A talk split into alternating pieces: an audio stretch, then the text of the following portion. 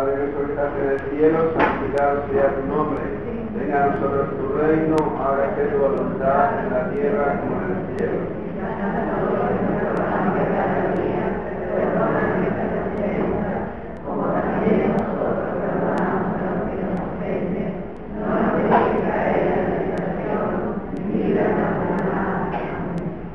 Salve María, llena de gracia, el Señor es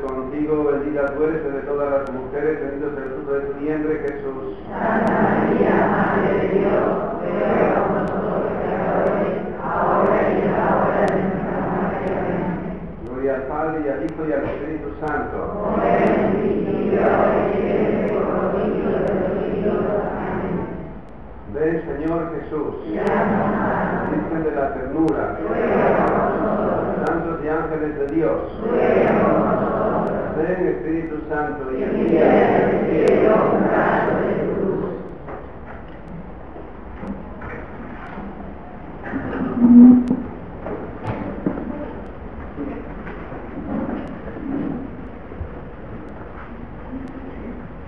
Queridos hermanos en Jesús,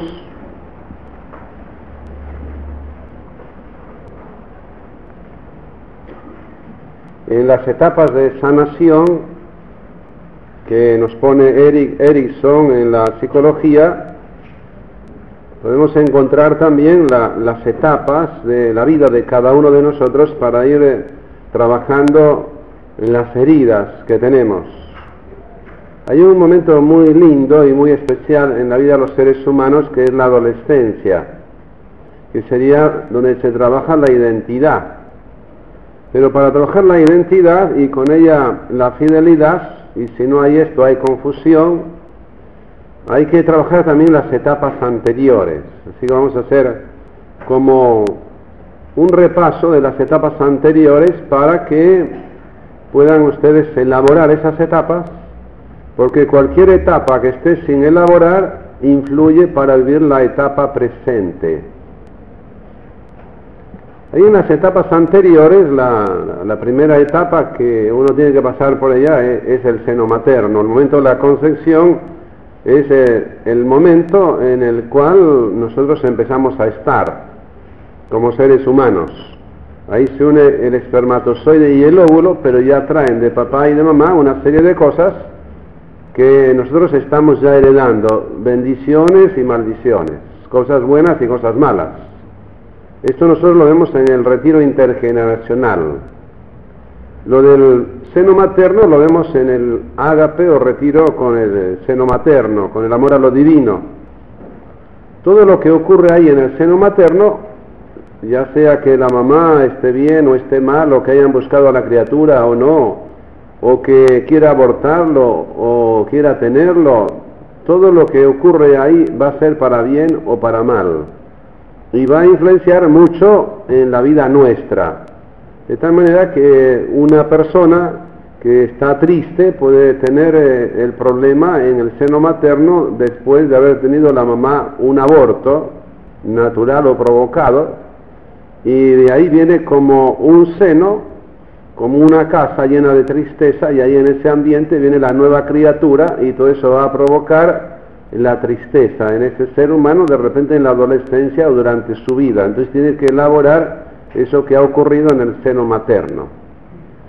Puede ser que haya tenido esto que decíamos, intento de aborto, con pastillas o de otra manera. Y a veces el adolescente quiere abortar o quiere, perdón, matarse con pastillas. Así que todo esto vemos que ocurre en los seres humanos y es bueno tener en cuenta todo lo que ha pasado en el seno materno. Lo mismo si ha muerto un familiar cercano, como puede ser la madre de, esta mujer embarazada, esto todo tiene que ver, si ella queda ahí en un duelo sin elaborar, en una depresión, va a tener que ver también en nuestra vida. Cuando nosotros nacemos, el momento del nacimiento, nosotros podemos nacer cuando todos nos esperan con alegría o hay gente que nos espera bien y otra mal, o hay gente que no nos quiere o hay gente que sí nos quiere. Todo esto influye. Así que es bueno también ir repasándolo. Cuando uno busca el problema y tiene que buscarlo donde está. A veces lo buscamos durante nuestra vida y no aparece. A veces lo buscamos en el seno materno, ahí no aparece. Lo buscamos en los ancestros, quizá está ahí. Si uno tiene un problema, hay que encontrar la solución. En la primera etapa de Erickson se trabaja la relación con la mamá. En una relación con la mamá se establece la confianza y si no hay confianza hay desconfianza.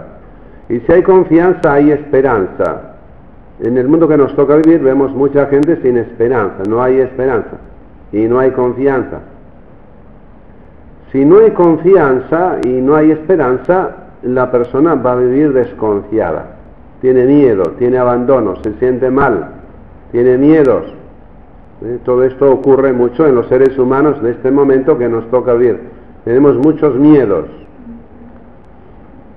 Esta relación con la mamá es tan importante que ahí podemos expresar algún testimonio de mamás que han tenido sus hijos muy enfermos en un hospital y cuentan los hermanos Lin de una mujer, Anita, que los cuidaba con mucho cariño en el hospital y después de darle amor a estos niños desahuciados, dice que salían a flote y se ponían sanos.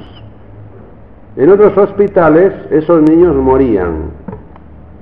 Quiere decir que el amor tiene una capacidad muy grande para sanar, para liberar y para resolver nuestros problemas. Cuanto más chiquitos, más necesario es el amor.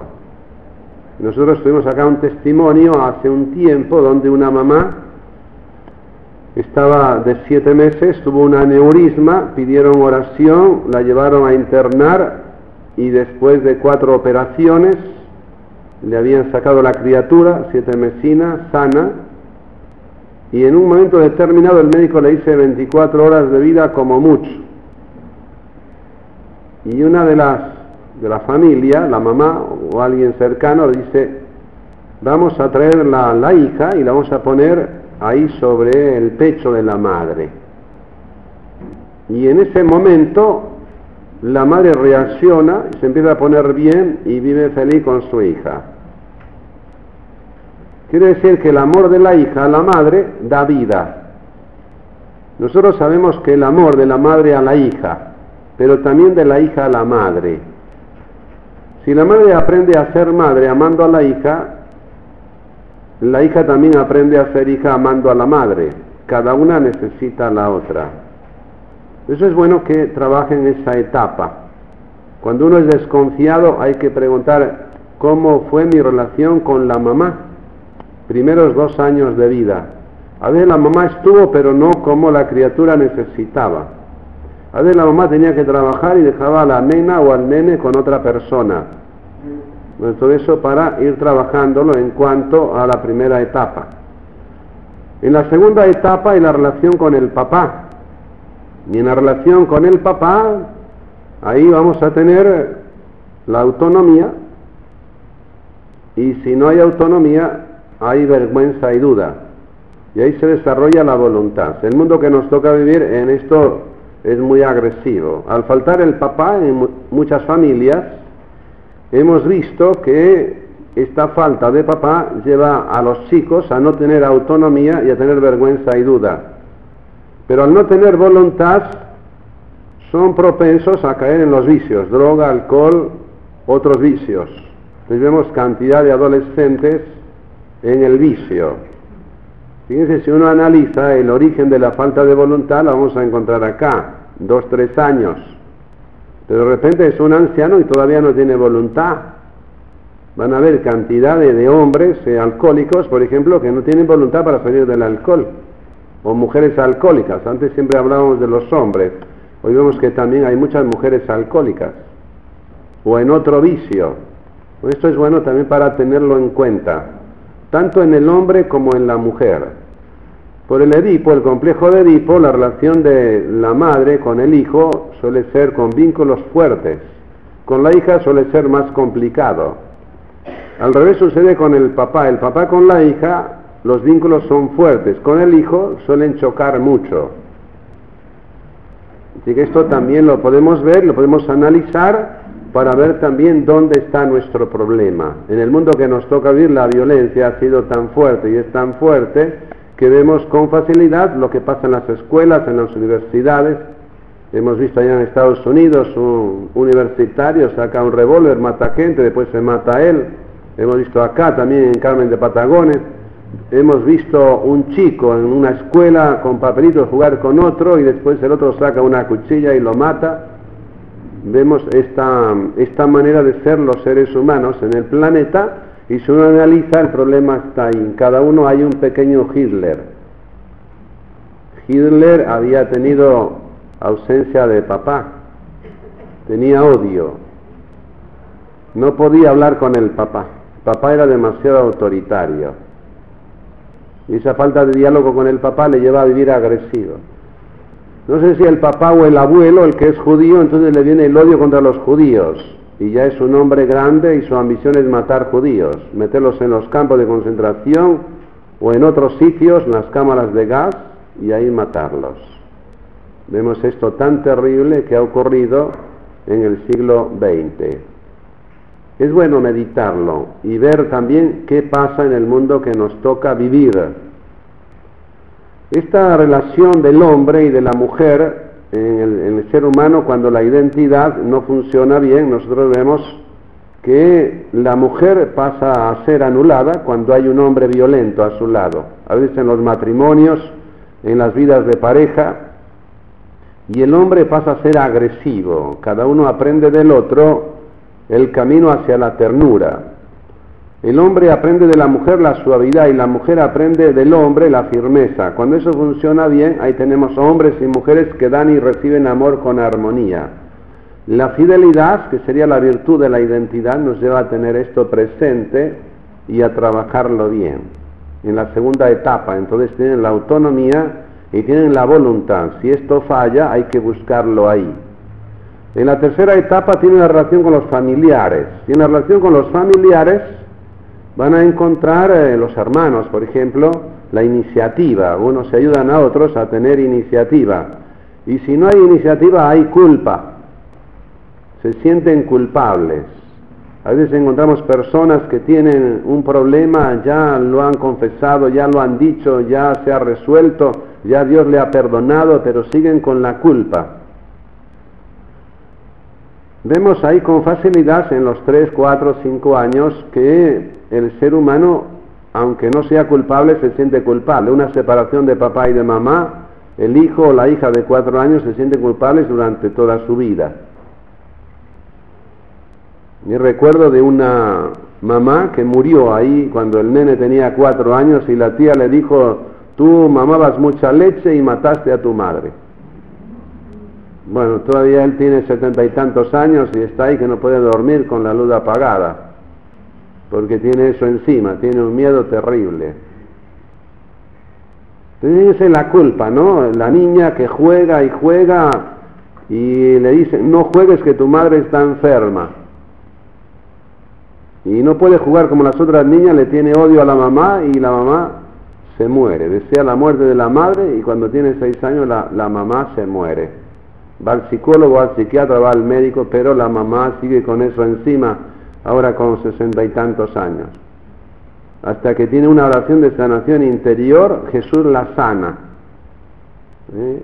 Pide perdón a la mamá, perdona a la mamá, experimenta que la mamá ya muerta está ahí, que la perdona, y ahí experimenta la sanación, la liberación. Son heridas que todos llevamos adentro, por eso hay que buscar cada herida en su lugar. Ustedes no, pues son todos buenos. Pero si alguno tiene algo de esto, que lo vaya elaborando, lo vaya expresando y pues en algún retiro, ágape con Cristo o algún otro retiro de las etapas de sanación, lo que sea, que lo vaya trabajando, porque eso le impide a la persona ser feliz, estar alegre, vive angustiada, vive destruida. Podríamos poner muchos ejemplos, pero a mí me interesa hoy hablar un poquito de la identidad, por eso vamos rápido sobre cada etapa. Otra de las etapas es la de 6 a 12 años, es la escuela. Y ahí en la escuela se va trabajando la laboriosidad, la actividad. Y si no hay actividad y laboriosidad, y vamos a tener problemas. Va a haber complejo de inferioridad o de superioridad. en la escuela le dan trofeo, entonces la persona se cree Dios, se sube por ahí arriba como un ídolo. Después cuando sale la realidad lleva golpes por todos los sitios, pero se sigue creyendo por allá. Y hay otros que de repente los tratan mal y entonces se sienten, los suspenden o se ríen de ellos delante de, todos. El otro día vino uno y, y entonces la maestra, hace muchos años, tiene cincuenta y tantos, le dice, tienes que repetir cincuenta veces delante de todos los niños, yo soy un tontito. Yo soy un tontito. Y entonces como era tartamudo no le salía, yo soy, yo soy, yo soy, y no le salía. Eh, pero fíjense, todo eso, ¿qué hace? Que la tartamudez siga ahí. Podemos contar casos de estos. Una niña de 8 años, la maestra le dijo mentirosa y ella había dicho la verdad, no había robado ella. Ya en la adolescencia esta niña está enojada con la maestra, con odio a la maestra, entonces hay que hacerle un trabajo para que perdone a la maestra. Esto que te hizo la maestra no es de Dios, sacalo de tu cabeza y poner lo que es de Dios, que no eres mentirosa, sino que dijiste la verdad. Es un trabajo interior. Hay que ir haciéndolo con cada uno, en el problema que tenga, en el mandato que tenga.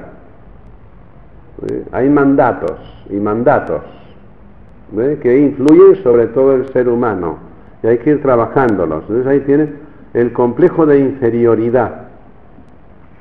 Hace un tiempo venía una chica que terminó la secundaria, necesitaba trabajar y fue a trabajar en un lugar donde la, jefa eh, la tenía siempre humillada y la humillaba delante de la gente que iba a comprar y le decía no sabes hacer nada entonces terminó un psicólogo, terminó un psiquiatra con un odio terrible y terminó ahí dopada con pastillas. Es esa relación entre los seres humanos. Entonces el complejo de inferioridad se ve menos, no sabe defenderse, no tiene autoridad, no tiene autonomía, no tiene voluntad como para enfrentar el problema. Cuando quiere ya resolverlo está enferma. Bien, entonces ya en la adolescencia serían 12 a 18 o 20 años. En la adolescencia uno se plantea quién soy yo, es la identidad, es el tiempo de la identidad. ¿Quién soy yo? Es una pregunta clave que es bueno que hagamos todos.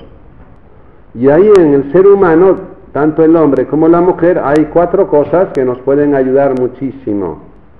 Lo primero es eh, el cuerpo humano. ¿Qué tengo yo como cuerpo humano? Hay huesos, hay piel, hay manos, hay brazos, hay hígado, hay riñones, ¿eh? todo lo que hay dentro del ser humano. Hay ojos, hay sexualidad, hay oídos. Pues verme adentro, ¿quién soy yo? Tengo un cuerpo. Y este cuerpo va a tener un programa saludable o enfermizo depende de lo que hay dentro del cuerpo. Dentro del cuerpo hay sentimientos, hay emociones, hay afectos. Y esos sentimientos pueden ser o emociones o afectos ordenados o desordenados. Por ejemplo, puede haber un afecto desordenado cuando la mamá sobreprotege al hijo varón y le tiene bronca a la hija mujer. Esto es un afecto desordenado. Cuando el marido y la mujer pelean, afecto desordenado. hay muchos afectos desordenados. Entonces eh, es bueno saber por qué están desordenados. Sobre todo la adolescencia es el tiempo más propicio para los afectos desordenados. Por eso es el tiempo donde trabaja más el mal para meter la droga, el alcohol, el sexo desordenado. Ven en el mundo de hoy toda la fuerza que hacen para meter el mal, para meter vicios en los adolescentes.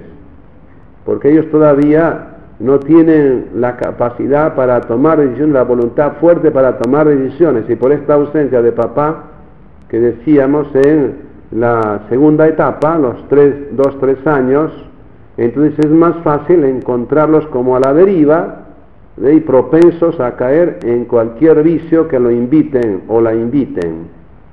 De esto cada vez tenemos más casos desastrosos donde uno se pone con las manos en la cabeza, pero ¿dónde están los papás? ¿Dónde están las mamás? ¿Dónde está alguien que los contenga, que los quiera? Y antes pasaron los colegios del Estado, ahora también en los colegios privados, eh, católicos y en todo colegio pasan estas cosas. Por eso es bueno analizarlo. Hay, eh, eh, además, dentro de uno está la inteligencia, las ideas, las creencias, los pensamientos. También pueden ser positivos o negativos. A veces decimos el pensamiento construye o destruye. Hay pensamientos que matan. Hay mandatos que tenemos ahí. Hay gente que está continuamente, no quiero vivir, no quiero vivir, y termina con su vida, se mata. Fíjense la fuerza que tiene la mente. Hay gente que quiere ser feliz y una vez lo, lo, quiere hacer, quiere vivir, quiere vivir y bueno, de repente logra ser feliz. Entonces la mente es muy importante para, para el ser humano. Y lo más importante, todo es importante, pero lo más importante es la voluntad, es el corazón. La voluntad es como una decisión que uno toma. Cuando la toma solo generalmente no puede nada, pero si la toma en Dios, esa voluntad se hace férrea, se hace fuerte. Cuando nosotros vamos en Dios y hacemos lo que Dios quiere, esa voluntad que llevamos a cabo nos lleva a tener una mente sana. Lo que decidimos en la voluntad pasa a la mente y lo que decidimos ahí pasa a los sentimientos, afectos, emociones y todo el ser se llena de virtud se llena de alegría, de amor, de paz. Y para que funcione bien el cuerpo, tenemos que tener la voluntad, tenemos que tener los pensamientos, las emociones, los, los afectos en Dios. De ahí funciona bien. Ahí tendrían entonces algo del cuerpo humano para ir trabajando a ver dónde falla el cuerpo humano para estar con salud o para estar con enfermedad, para tener un programa saludable o enfermizo. Como la droga, por ejemplo, destruye las neuronas del cerebro. La persona que afectivamente está desordenada y se fuga en la droga, destruye el cerebro. La persona que va con el cigarrillo por la ansiedad, eh, destruye los pulmones, también las arterias, venas, los riñones,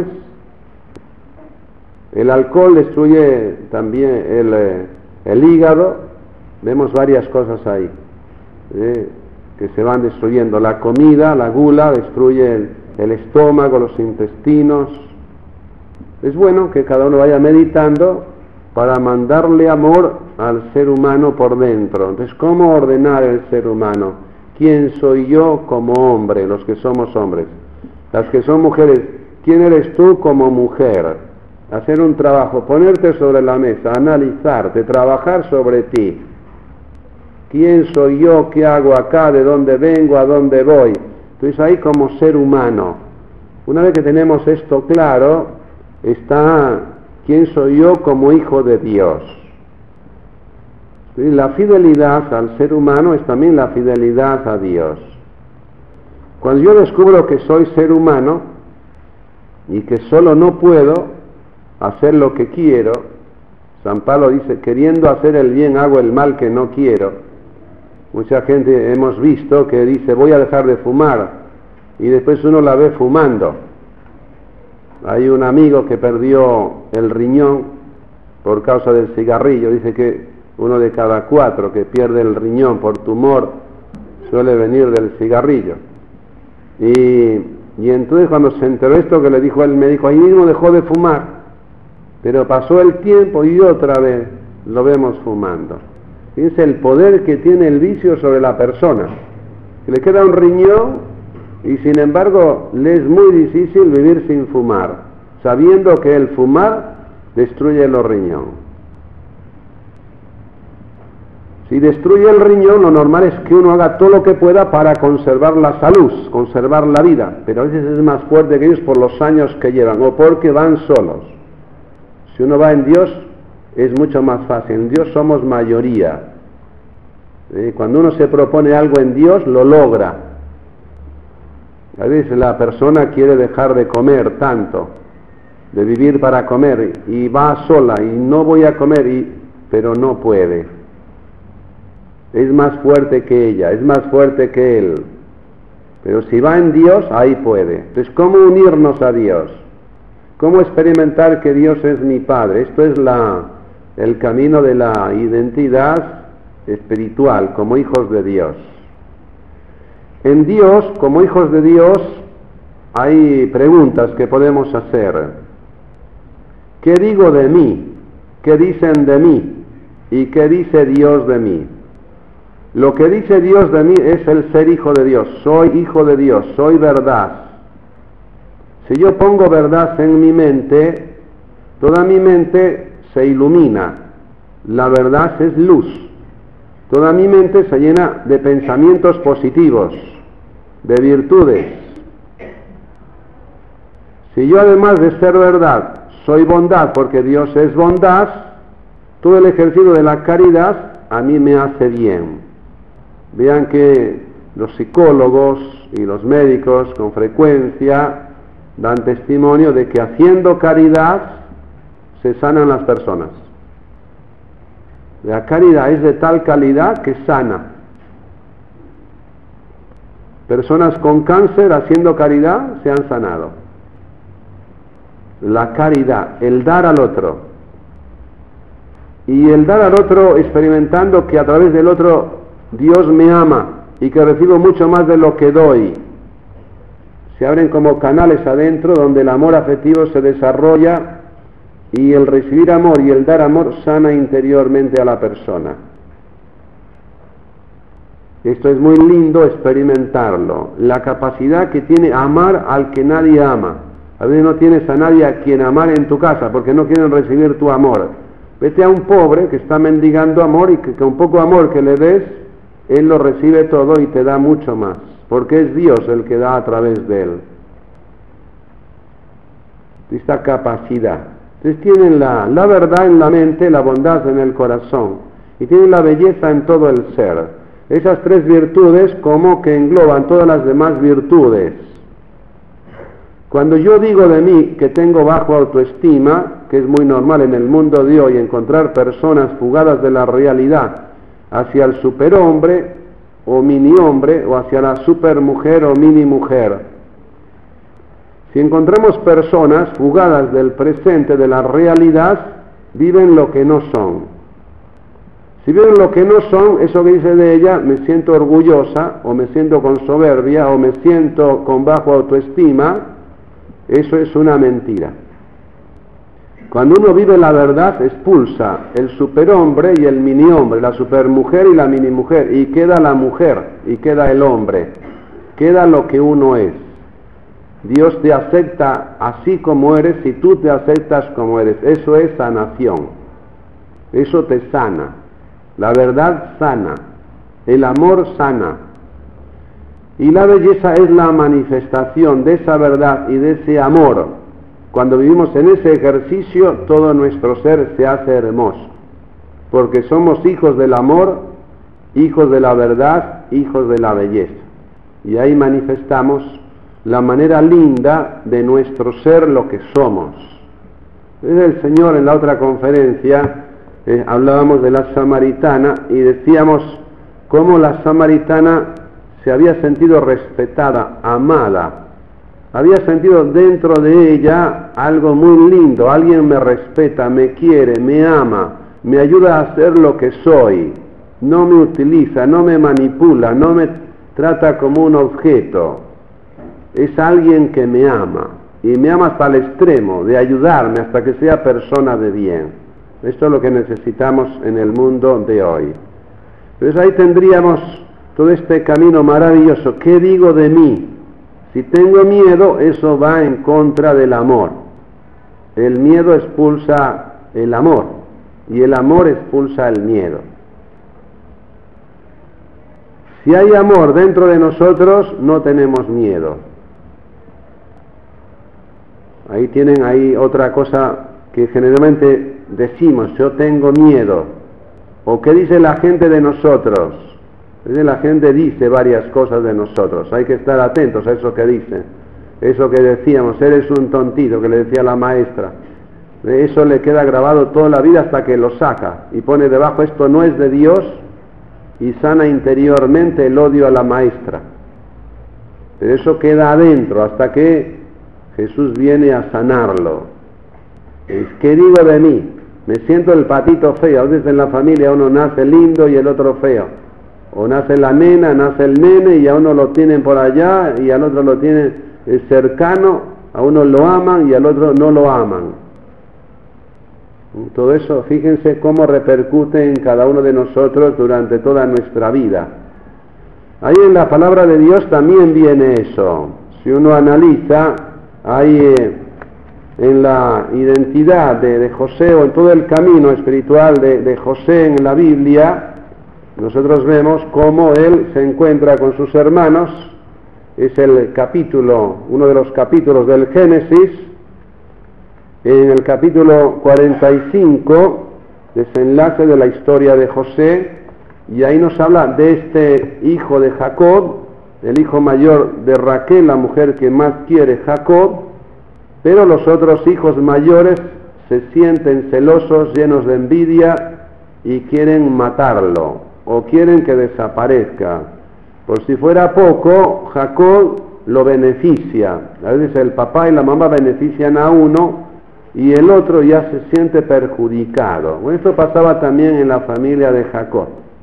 Y ahí vemos cómo este, este chico, José, se va a llevar a sus hermanos, se va a llevar la comida o llevar cosas que le dice su padre, y cuando llega, él le va contando sus cosas, es un hombre que confía, muy amado, se siente muy amado, pero al confiar en los hermanos, le cuenta los sueños y en los sueños aparece él como jefe de los demás y por si fuera poco, todos le tienen que rendir culto, así que se enfurecen contra él y una de esas veces que va a visitarlos aprovechan para meterlo en una cisterna y poner su túnica toda rota y con sangre para decirle al padre seguramente alguna fiera se lo habrá comido.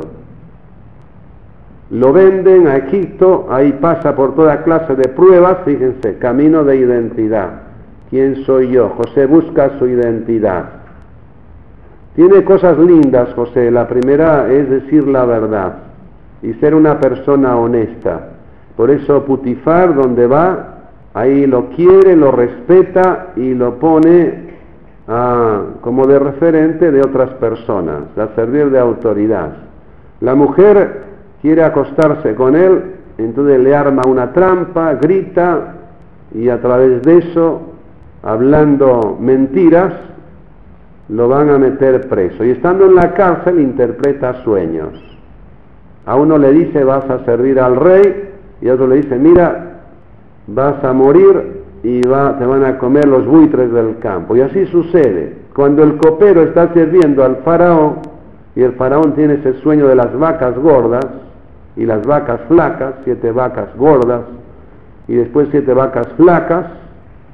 Nadie sabe interpretar el sueño de los sabios del faraón, entonces este copero se acuerda de lo que le ha dicho José. Cuando estés ante el faraón, recuerda que yo estoy acá y ayúdame. Entonces es la oportunidad para decirle al faraón, yo allá en la cárcel conocí a un hombre que sabe interpretar los sueños.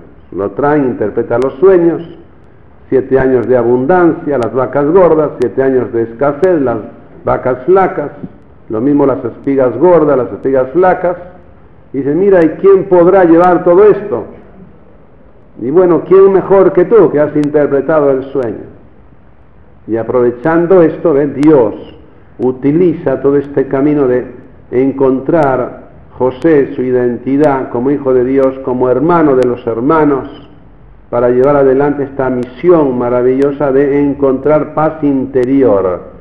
Cuando uno sabe quién es, se siente a gusto con él mismo y sale lo más lindo que tiene adentro. Bueno, José va a ser un hombre así. Una vez que los hermanos van a buscar el trigo, el pan, José va a reconocerlos y va a probarlos.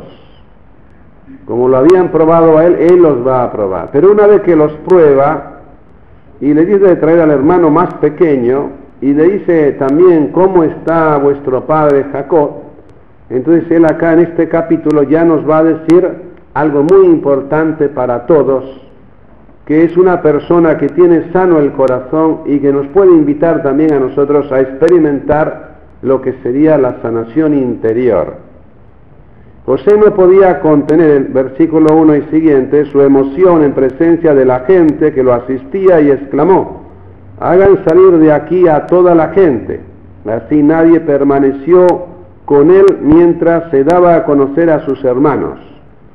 Sin embargo, sus sollozos eran tan fuertes que los oyeron los egipcios y la noticia llegó hasta el palacio del faraón. Ya José los había reconocido. Ahora se da a conocer. Qué lindo es darnos a conocer, saber con quién vivimos, saber quién es el otro. Un día le preguntaba a una señora, ¿y cómo te va con, con tu esposo? Dice, cuando éramos novios hablábamos más pero ahora cuando queremos hablar algo profundo, él se va por la tangente y no quiere ni escucharme. Al poco tiempo se separaron. Vivir con un extraño o con una extraña. No sé quién es el otro. Fíjense, José sabe quiénes son los otros y se da a conocer a los otros. Esto es fraternidad, es amistad, es paternidad, es maternidad, es filiación son como plataformas adecuadas para dar amor y recibir amor en armonía. José dijo a sus hermanos, yo soy José. Él sabe quién es. A eso uno le pregunta al otro, ¿quién eres tú? Y dice, no sé. ¿Quién es el otro? No sé. Cuando hicimos allá un retiro, hicimos un retiro allá en el, en el sur de Paraguay, en Pilar, y uno de los chicos decía, ¿cómo me ven? ¿Cómo me veo? Y entonces una de las frases que decía, me veo como un chancho, me veo como una persona que no tiene control sobre ella. ¿Ven? ¿Cómo me ven? Decía otra palabra así, parecida o peor. ¿Cómo me ve Dios? Y me ve como su hijo. Esto sería, no, yo soy José. Yo sé quién soy. Yo soy un hombre. Es verdad que mi padre vive todavía, pero ellos no pudieron responderle porque al verlo se habían quedado pasmados. Entonces José volvió a decir a sus hermanos, acérquense un poco más. Y cuando ellos se acercaron, añadió, sí, yo soy José, el hermano de ustedes, el mismo que vendieron a los egipcios. Ahora no se aflijan. Fíjense lo que le dicen, una persona sana, sana. No se aflijan por haberme vendido. Fíjense lo lindo de esto. El otro fue el que me hizo daño, pero yo salgo a su encuentro para amarlo, para pedirle perdón y perdonarlo. No se aflijan ni sientan remordimiento de haberme vendido. Y dice así, en realidad ha sido Dios el que me envió aquí delante de ustedes para preservarles la vida. Y una cosa tan mala, tan espantosa, y sin embargo a través de eso va a darles la vida a sus hermanos que lo vendieron, a su padre, y a toda la familia de ellos. Fíjense lo lindo de esto. Hasta lo peor es lo mejor. Hasta la cruz de Jesús, nosotros hermanos de Él, al pecar lo ponemos en la cruz, lo matamos. Fíjense, hasta la cruz se hace bendición. Hasta lo peor se hace lo mejor. De ahí viene la resurrección. No se aflijan por haberme vendido. Dios tenía un plan y a través de este plan vamos a tener todos la bendición de estar en la tierra de Gosén, la mejor tierra de Egipto, para ahí poder multiplicarnos y que se cumpla la profecía que Dios hizo a Abraham, a Isaac, a Jacob. La descendencia será como las arenas del mar y las estrellas del cielo. Fíjense lo lindo de encontrar la identidad como seres humanos, la identidad como hijos de Dios, para llevar adelante esta misión maravillosa que hasta donde parece que ocurre lo mejor, hasta donde parece que ocurre lo peor, encontramos lo mejor. Ahí en las pruebas, en todo lo que pasó José, en todo lo que pasó Jesús, encontramos la bendición y la bendición en abundancia para toda esa familia, el pueblo de Israel, o para el nuevo pueblo de Israel, que es la iglesia de Jesús. Ahí en todo este camino solemos poner esas preguntas para reflexionar sobre el tema que vamos tratando. Aquí es la identidad. Análisis de la realidad. ¿Quién soy yo como ser humano? ¿Qué programa tengo en mi ser humano? Un programa saludable donde todo mi cuerpo se beneficia y está en armonía interior, está alegre, está feliz, ama, es amado. O un programa que es enfermizo donde todo mi ser está en un mal momento y se enferma y se aflige y no quiere vivir. Ahí tienen esta, este análisis de la realidad sobre la identidad como ser humano y también como hijo de Dios o como hija de Dios. Después de esto tienen el análisis doctrinal. ¿Qué me dice la fe? Que has nacido para ser feliz. La fe me dice, has nacido para amar. Has nacido para estar alegre. Alegraos, vivan alegres, siempre alegres. Y alegren en la vida a los demás, haciéndole el bien. Eso es lo que me dice la fe. Análisis doctrinal. Y el diagnóstico, si no vivimos esto, estamos en mal momento podemos estar en terapia intensiva. Una persona triste, angustiada, está en terapia intensiva. Hay que ayudarlo, está gritando, alguien que me ayude, alguien que me ame, alguien que me ayude a centrarme. Necesita un buen service, necesita, como el auto, cuando se descentra, llevarlo a alineación, para que lo alineen. Entonces ese trabajo es el que hay que ir haciendo con cada uno. Lo que está destruido es el ser humano, lo que hay que reconstruir es al ser humano. Es la identidad. ¿Dónde estoy destruido? ¿Dónde estoy fuera de foco, fuera del centro? ¿Dónde me perdí para buscarme ahí, encontrarme y poner orden? Padre nuestro que estás en el cielo, santificado